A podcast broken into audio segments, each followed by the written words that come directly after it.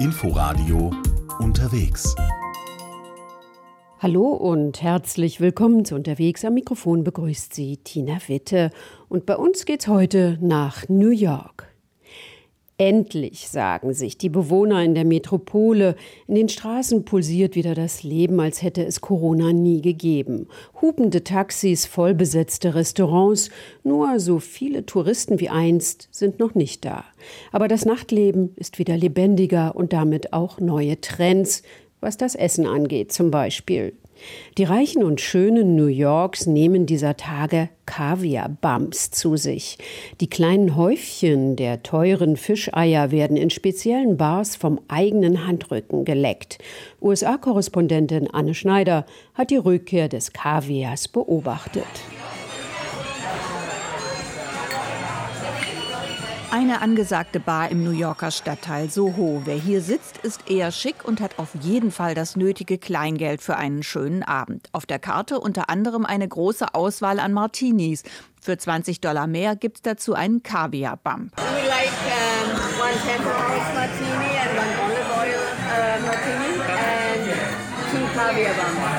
Das kleine Kaviarhäufchen gibt's dann einfach auf die Hand. Es kommt dahin, wo beim Tequila-Trinken das Salz landet. Und so ähnlich wird auch der Kaviar abgeschleckt. This is Beluga.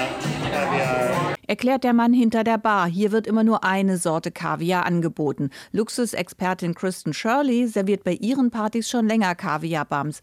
Allerdings gibt es bei ihr drei oder vier verschiedene Sorten, durch die sich die Gäste durchprobieren können. Aber warum sind die kleinen Kaviarhäufchen auf der Hand denn gerade überhaupt so angesagt? gesagt. Is one of the rarest foods. It feels fancy and decadent. Weil es ein seltenes Lebensmittel ist und diese Bumps so herrlich fancy und dekadent, sagt Kristen. Es passt einfach zum aktuellen Lebensgefühl in dieser Stadt, zumindest bei denjenigen, die genügend Geld haben. Das geben sie jetzt deutlich lockerer aus als vor Corona. Dabei schlägt die Inflation auch in New York richtig zu. Restaurant prices have gotten a lot more expensive, but no one seems to care. Restaurantpreise sind deutlich gestiegen, aber es scheint niemanden zu interessieren. Es ist unmöglich möglich, einen Tisch in den angesagten Läden zu bekommen. Die Leute sind länger weg abends. Der Grund ist wieder einmal die Corona-Pandemie. Alle haben das Gefühl, dass sie jahrelang die Verbindung zu ihren Freunden verloren haben. Und jetzt wollen sie so viel Spaß haben, wie es nur geht. Deshalb machen sie Party ohne Ende.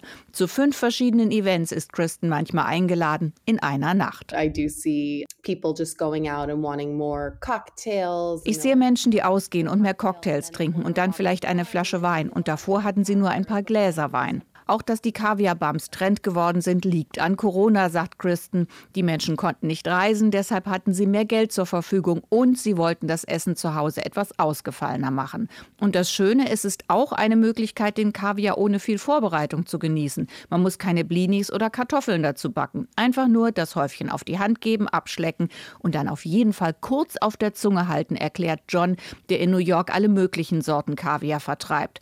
Schließlich wird der Kaviar runtergeschluckt, gerne auch mit einem Schluck Martini oder Champagner. Echte Experten schmecken dann die wildesten Sachen raus.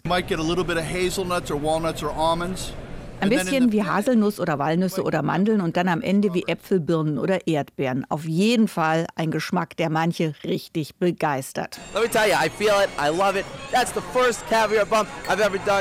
Noch ist nicht klar, wie lange dieser Trend hält. Längst nicht so kostspielig ist ein Besuch im Astor Place in der Nähe vom Washington Square Park. Es ist einer der kultigsten Friseurläden Amerikas und in New York eine Institution. Andy Warhol hat sich hier die Haare schneiden lassen. Robert De Niro gehörte zu den Stammkunden. Gut, günstig und für jedermann. Das war die Devise im Friseursalon, den die Brüder John und Paul in dritter Generation führten. Trotzdem drohte der Kultinstitution mit all ihren Angestellten infolge der Corona-Krise das aus.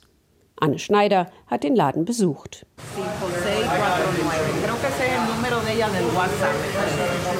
Es geht erstmal runter in den Keller und da empfängt einen in einem großen, etwas abgewetzten Raum mit x Friseurstühlen ein vielsprachiges Stimmengewirr. We speak many languages, so it's not just English. We speak a little English. We speak Italian, Spanish, Russian.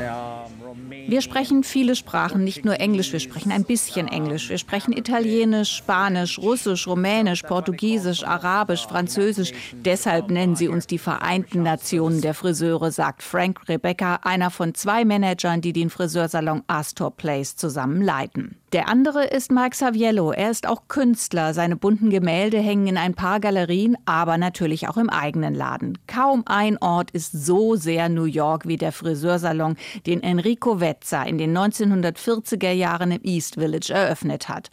Heute ist sein Enkel John hier Chefbarbier. Just go out on the street and point to anyone you see. We do little two-year-old babies. We do 95-year-old Geh auf die Straße da draußen und zeige auf irgendjemanden. Wir machen zweijährige, 95-jährige Männer, Frauen, jede Ethnie, jeden Stil. Wir machen sie alle, erzählt er.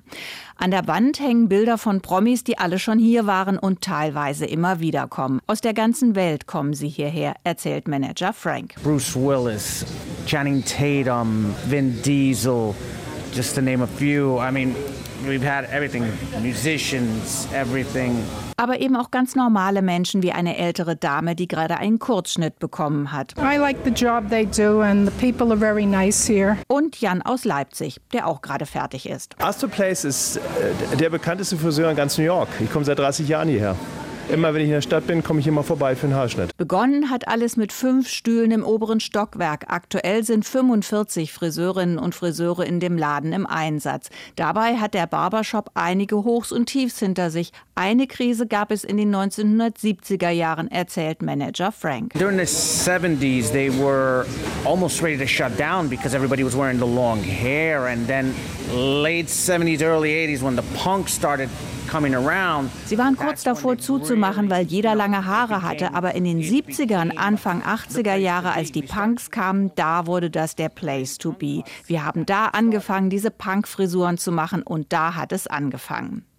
Und kreativ sind die Friseure bis heute. Auf der Website des Ladens kann man die abgefahrensten Kreationen bestaunen, die alle in dem Laden gemacht worden sind. Bis heute.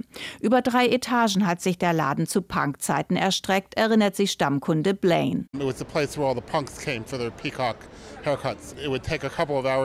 Das war der Ort, an den die Punks kamen, um sich ihre bunten Hahnenkämme machen zu lassen. Sowas dauerte oft Stunden und kostete damals schon 200 Dollar.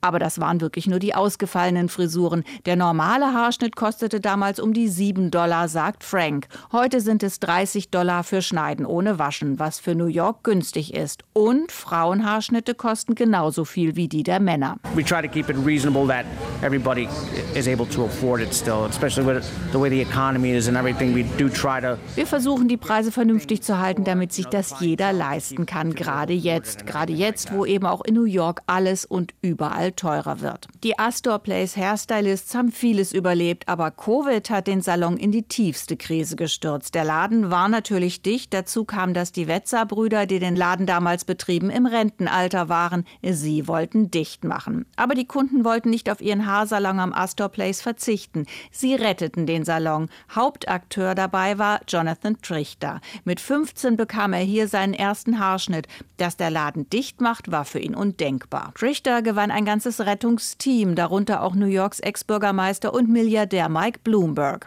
We agreed to wir einigten uns darauf, genug Geld reinzustecken, um die Not bis zum Frühjahr zu überbrücken, bis die Durstzeit hoffentlich vorbei ist. Zwar haben die Wetzer-Brüder die Scheren niedergelegt, doch Astor Place Hairstylist läuft unter neuer Leitung weiter. Der Laden und die Jobs hier sind gerettet, sagt Manager Frank, und zwar für ganz, ganz lang. At least 100 years, at least. Weiter geht's in den New Yorker Stadtteil Queens. Dort stand in Flushing ein ganz besonderer besonderer Baum, die Mutter aller europäischen Trauerbuchen in den USA. Sie wurde als Mitbringsel aus Belgien 1847 gepflanzt. 1998 ist der Baum gestorben. Aber Ableger der Buche ranken bis heute noch feierlich an demselben Ort in Flushing. Peter Mücke war dort. In den letzten Lebensjahren hatte die Stadt noch versucht, den Baum mit Düngemittelinjektionen zu retten. Vergeblich. 1998 nahm New York mit einer Trauerfeier Abschied vom ersten lebenden Wahrzeichen der Stadt nach 151 Jahren. das pflanzliche Äquivalent eines ägyptischen Pharaos, der in seinen Sarkophag geht, so der damalige Parkkommissar Stern. Legend has it that it is the um der Legende nach war das der Mutterbaum aller Trauerbuchen in Amerika. Alle Trauerbuchen sind direkte Abkömmlinge von diesem Baum. Sagt Tyler Wilcox, der Forstdirektor des New Yorker Stadtteil Queens. Denn dieser wahrlich historische Baum stand nicht im schicken Manhattan oder im hippen Brooklyn, sondern im sonst wenig beachteten Queens. A lot of the uh, uh, landscape within Queens and Long Island was uh, predominantly farmland. Diese ganze Gegend hier in Queens bis nach Long Island war lange Farmland. Diese ganzen Apartmentgebäude waren früher noch nicht hier. Außer der Baumschule von Samuel Parsons gab es hier praktisch nichts. Eine weite, offene Landschaft mit vielen Bäumen und Pflanzen. Parsons war einer der bekanntesten Landschaftsarchitekten seiner Zeit und unter anderem für die Begrünung des New Yorker Central Parks verantwortlich. Die Mutter aller Trauerbuchen jedoch pflanzte er nicht dort, sondern bei seiner Baumschule in Queens ein. Going back to 1847, uh, it was, uh, you know, a cutting in a pot. 1847 war das ein Setzling in einem Blumentopf, den Parsons aus Belgien mitgebracht hatte. Buchen sind sehr langsam wachsende Bäume und so hat es 151 Jahre gedauert, bis der Baum gut 18 Meter hoch und dessen Schirm aus Ästen einen Durchmesser von 26 Metern hatte. 60 feet in height and that 80 foot, 85 uh, foot diameter spread. 1966, als der Baum noch in voller Pracht stand, wurde er von der New York City Landmarks Preservation Commission zum ersten lebenden Wahrzeichen der Stadt ernannt und der kleine Park, in dem er stand, zum Weeping Beach Park. Hier hatte Parsons seine Baumschule, die der Besitzer und seine drei Söhne nicht nur zur Aufzucht von Pflanzen nutzte, sondern auch dazu, Sklaven aus dem Süden der USA Richtung Norden in die Freiheit zu schleusen, als Teil der sogenannten Underground Railroad. There were special wagons that had concealed compartments in which to transport the people. Es gab speziell präparierte Wagen, in denen man Menschen unter Pflanzen verstecken konnte. So konnten sie Sklaven transportieren unter dem Deckmantel ihrer Baumschule. Ellen Spindler ist die Direktorin des Bauernhauses ganz in der Nähe des Trauerbuchenparks, eines der ältesten Häuser in New York City überhaupt. 1661 hatte es John Bowen, ein Quaker, erbaut. Der Baumschulengründer Parsons heiratete später eine Bauen. Bis 1947 lebten die Nachfahren in dem Haus, das heute ein Museum ist. Wenige Meter entfernt erinnert ein Baumstumpf auf einer grasbewachsenen Fläche an die historische Trauerbuche. Aber nicht nur die. Drumherum wachsen acht Ableger der Mutter aller Trauerbuchen. Und aus dem Holz des toten Baumes, immerhin rund 30 Kubikmeter, haben Künstler Skulpturen für den Heritage Trail in Queens geschaffen. Die Sommer in der Metropole können ziemlich heiß sein. Da kann es sehr angenehm sein, mal ein Bad zu nehmen. Direkt vor den Toren von New York City liegt die Insel Long Island mit über 100 Kilometer Strand. Viele New Yorker verbringen ihre Sommertage dort zum Schwimmen, Surfen und Entspannen. Aber Vorsicht, sagt Anne Schneider, dieses Jahr ist etwas anders. Es gibt Haie.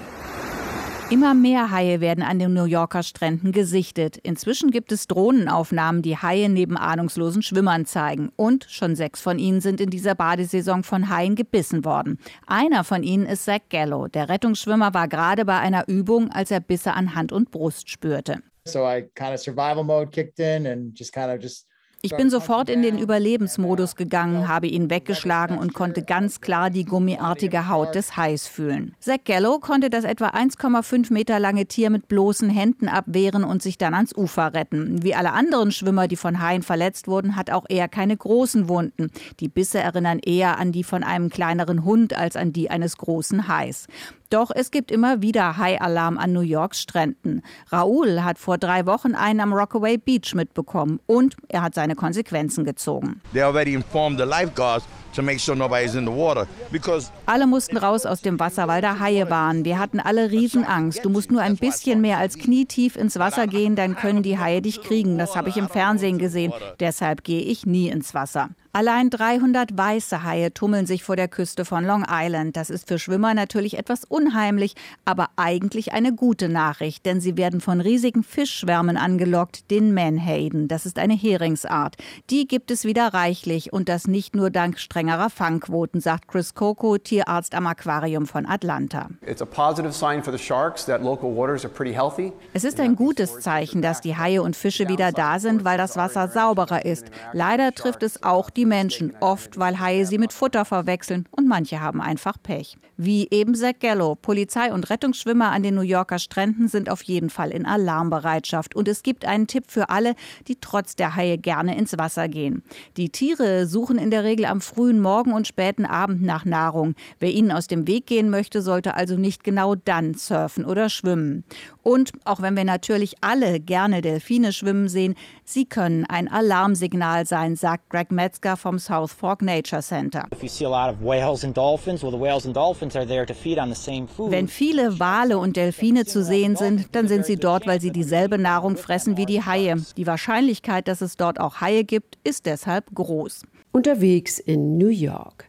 Wir hören uns in der nächsten Woche wieder. Dann geht es garantiert ohne Haie an und in den Chiemsee.